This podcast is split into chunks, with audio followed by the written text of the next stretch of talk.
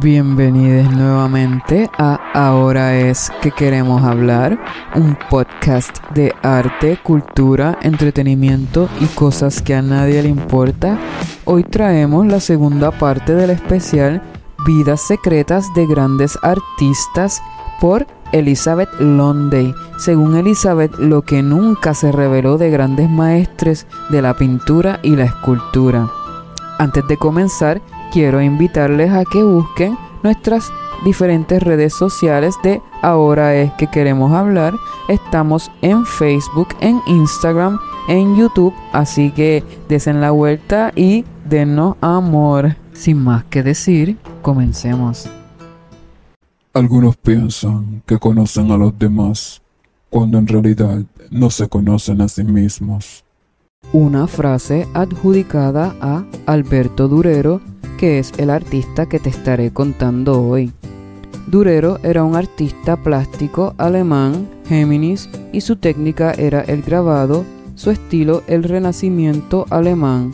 Se dice que su obra más destacada es El Caballero, La Muerte y el Diablo, que se hizo en 1513. Durero trabajaba en serie y se apañó él solito para llegar a la cima del arte del Renacimiento consiguiendo fama en el norte de Europa que rivalizaba con Miguel Ángel en Italia. Su estatus descansa en sus magistrales grabados perfectamente adecuados para la distribución masiva. Durero conocía el valor de la imagen e invirtió tiempo y dinero en forjar la suya.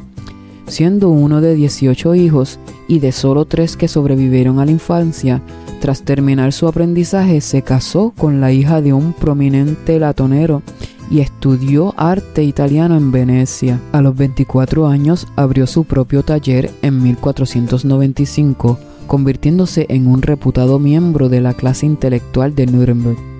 Entretanto, Durero tuvo la visión de hacer de las copias impresas un negocio internacional, ya que los grabados eran fáciles de transportar, así que ya no esperaba que le encargaran trabajos. Comenzó a diseñar y a producir copias impresas de temas populares contratando vendedores para que promocionaran su trabajo por toda Europa.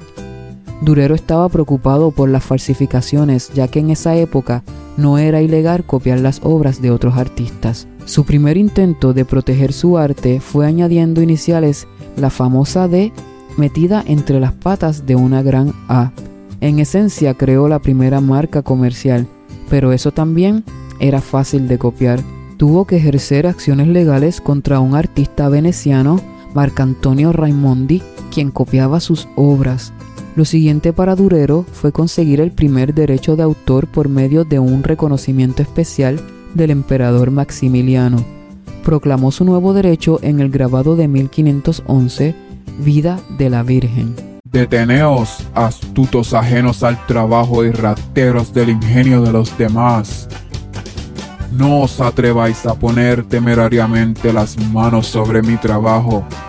Cuidado, ¿no sabéis que tengo un reconocimiento especial del muy glorioso emperador Maximiliano, según el cual a nadie a lo largo de todo el imperio le está permitido copiar o vender imitaciones ficticias de estos grabados?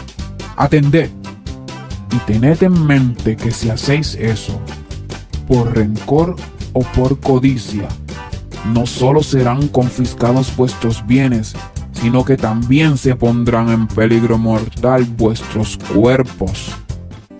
Durero estaba al tanto del conflicto que se avecinaba en la Iglesia Católica. Por el escándalo y la plagada de corrupción, la Iglesia era un objetivo fácil. Él tenía buenas relaciones con algunos de los críticos más importantes. Durero sintió curiosidad por el desafío que el monje llamado Martín Lutero le daba a la iglesia y se leyó las 95 tesis de Lutero y se involucró en los debates que llevaron a la reforma protestante. En 1520 viajó a Holanda para la coronación del emperador de ese entonces y en el camino contrajo una enfermedad, probablemente malaria, que lo atormentaría el resto de su vida Murió el 6 de abril de 1528, poco antes de cumplir 57 años. Manifestaciones de dolor llegaron desde toda Europa y Lutero escribió, es natural y justo llorar por un hombre tan excelente. Tras su muerte, alcanzó un estatus casi de santo y le hicieron una máscara mortuoria. En Italia se hacían máscaras antes del entierro, cosa que sus admiradores imitaron. En 1920, los nazis adoptaron a Durero como el más alemán de los artistas alemanes. El alcalde de Nuremberg le obsequió a Hitler una copia original de El Caballero, la Muerte y el Diablo. La reputación de Durero permaneció intacta y durante los años de la Guerra Fría, la Alemania del Este y la Alemania del Oeste se pelearon por reclamar su legado. Llegamos al final de nuestro episodio de hoy del especial Vidas Secretas de Grandes Artistas. Les esperamos el miércoles para el próximo episodio. Así que, hasta siempre amigues. Este programa es traído a ustedes gracias a mi madre.